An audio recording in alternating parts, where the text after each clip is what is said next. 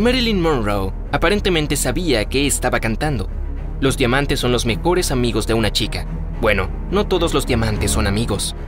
Ahí es donde entra el diamante de Orlov, brillante, caprichoso, famoso por arruinar la vida de sus dueños. Y sí, es negro. Y su pasado y origen son tan oscuros como su color. La leyenda dice que el diamante Orlov es el ojo de Brahma, una piedra preciosa de 195 quilates que estaba incrustada en una estatua hindú cerca de Pondicherry, India. En 1747 fue robado en circunstancias misteriosas. Varias horas antes de su desaparición, se vio a un monje en el santuario, que más tarde se creía que era un ladrón. La profanación del santuario está prohibida, y se cree que tal vez el ladrón y todos los futuros dueños del diamante robado fueron maldecidos. ¿Crees en las supersticiones? Coincidencia o no, lo que sucedió después parece que podría ser el caso. Ni el monje ni otros posibles ladrones fueron encontrados, y cualquier rastro del diamante se perdió durante muchos años.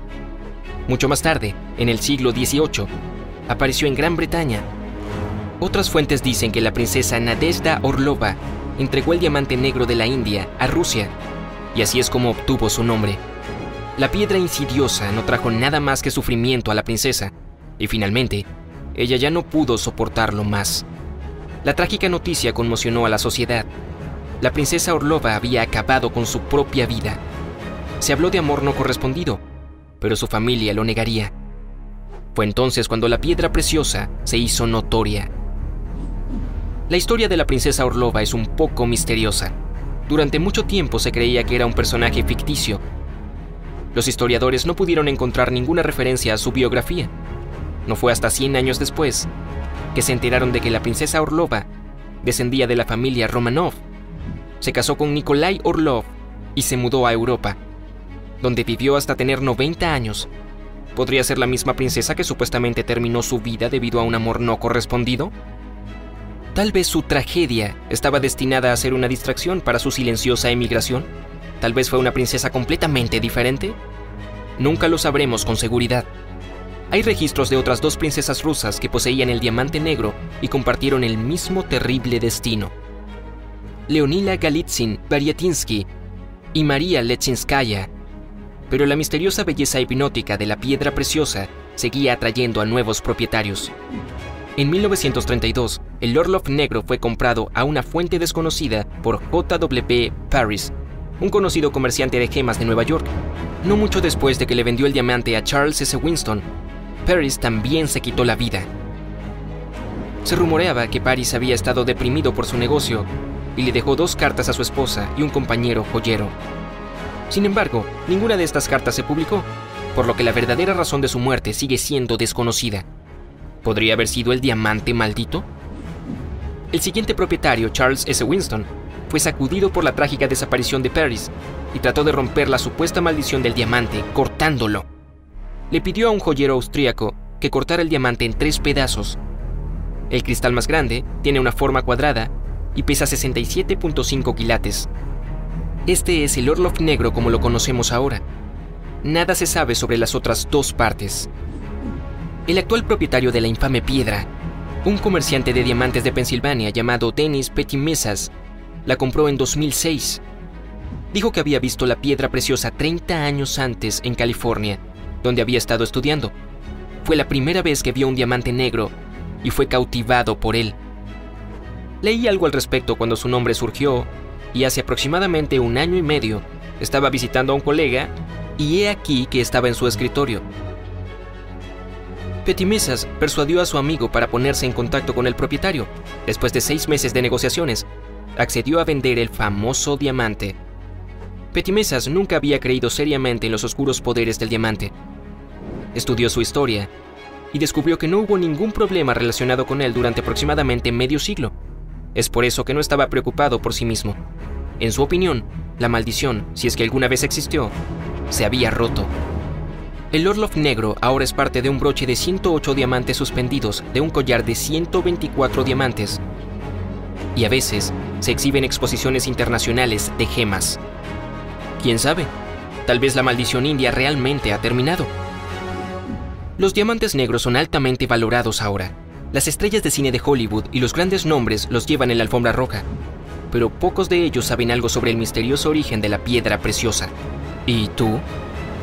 Bueno, para empezar, todos los diamantes tienen entre 1000 y 3.5 mil millones de años.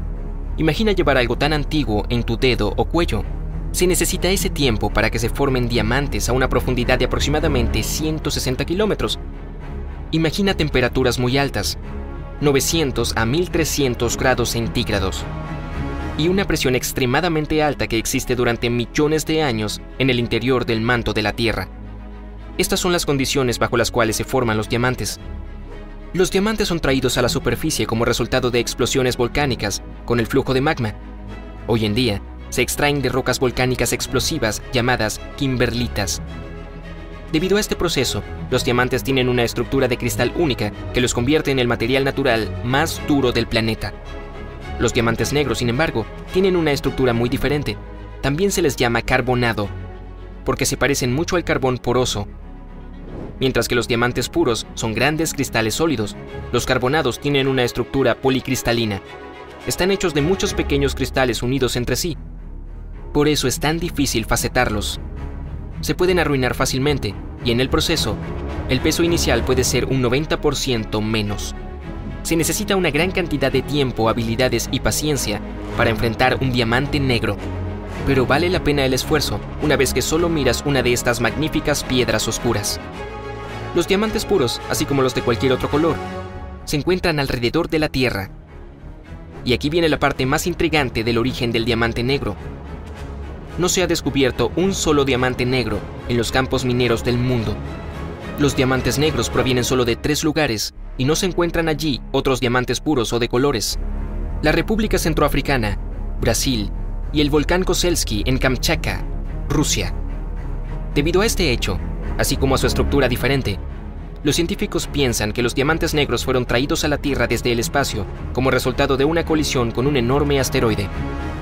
En 2006, los científicos Joseph Garay y Stephen Haggerty de la Universidad Internacional de Florida publicaron un artículo en el que afirmaban que los diamantes negros tienen un origen extraterrestre. Los carbonados tienen una combinación de titanio y nitrógeno que solo se produce en los meteoritos, en ningún otro lugar. Aparte de eso, hay algo de hidrógeno en ellos, que es aún más evidencia de su formación en el espacio. Así que imagínate, cuando aterrizaron por primera vez en la Tierra, los diamantes negros eran del tamaño de asteroides, un kilómetro o más de diámetro. Pero, ¿qué los hace negros, por cierto? Los carbonados tienen grafito y hematita en sus cristales. Estas sustancias absorben la luz, mientras que los diamantes puros la dejan pasar. Se cree que el tono negro también apareció debido a la radiación, pero no te preocupes, eso fue solo durante su formación hace millones de años. Llevar diamantes es seguro y darlos como regalo es aún mejor. Bueno, los que no están malditos, claramente. Si estás buscando un diamante negro y no le temes a las supersticiones, a continuación te indicamos cómo elegir uno bueno.